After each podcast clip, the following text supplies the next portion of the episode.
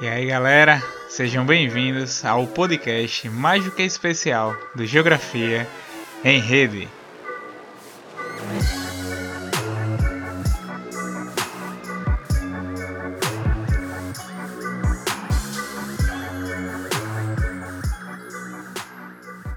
E no episódio de hoje nós vamos falar sobre o sistema solar, que é onde a Terra se localiza.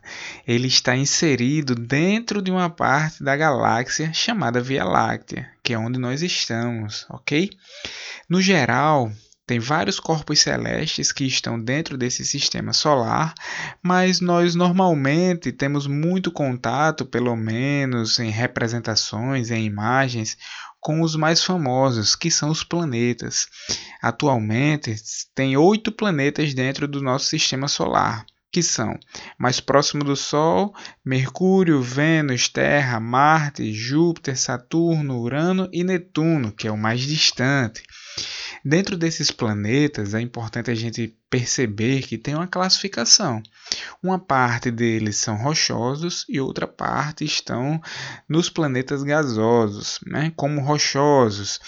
Temos Mercúrio, Vênus, Terra e Marte, que estão mais próximos do Sol e eles possuem uma superfície sólida. Ele tem uma crosta em, seu, em, em suas camadas, a última, né? a camada final ela é sólida, ela tem uma superfície composta por rochas. E nos gasosos, é, quase que inteiramente desses planetas são compostos por hidrogênio ou hélio, gases que fazem parte da consolidação da formação desse planeta. Só que alguns deles, parte do núcleo ou o núcleo mesmo, ele pode ser rochoso mas mesmo assim nós ainda classificamos eles como gasosos.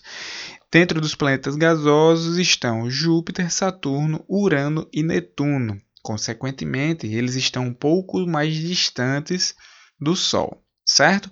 Como rochosos, os quatro primeiros: Mercúrio, Vênus, Terra e Marte. Como gasosos, os quatro últimos: Júpiter, Saturno, Urano e Netuno. Beleza?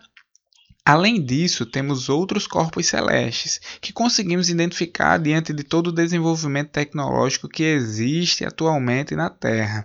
Várias é, estações de observação nós temos no planeta, na Rússia, no Chile, nos Estados Unidos e que permitem que nós venhamos visualizar esse espaço que está ao nosso redor e muitas das vezes não está em contato direto conosco.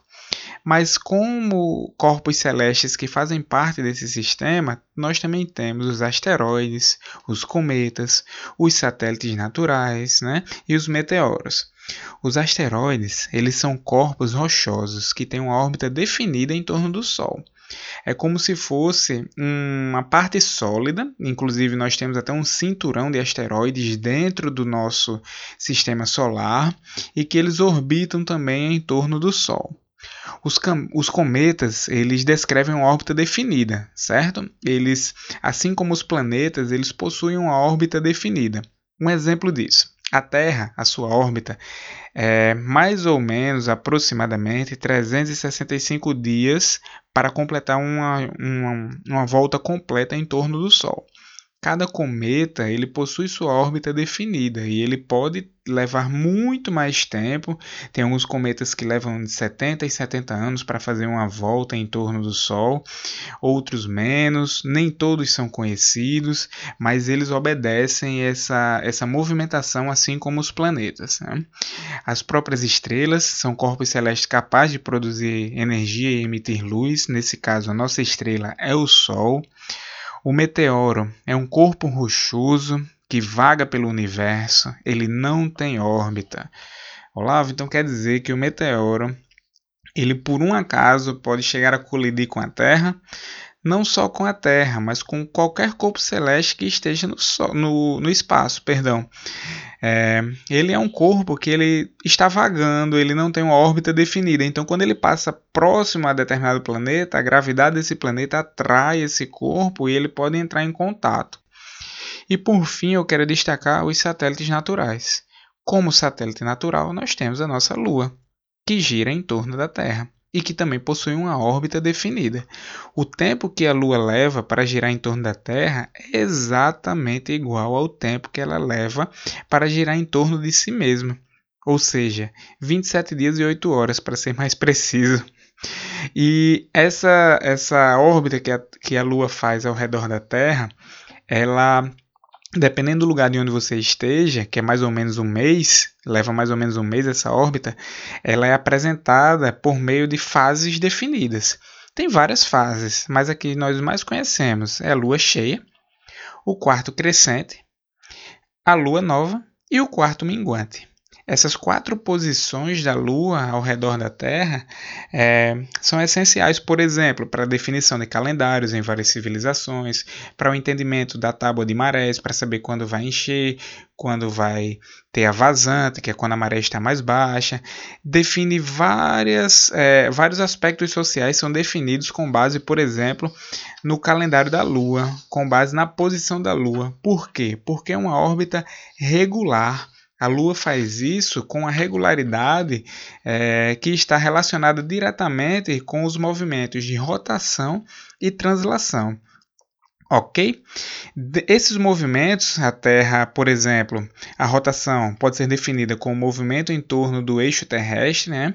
ele leva aproximadamente 24 horas para ocorrer de maneira completa, é o que define o nosso dia 24 horas a Terra gira em torno dela mesma, então é assim que o dia é definido no calendário ocidental.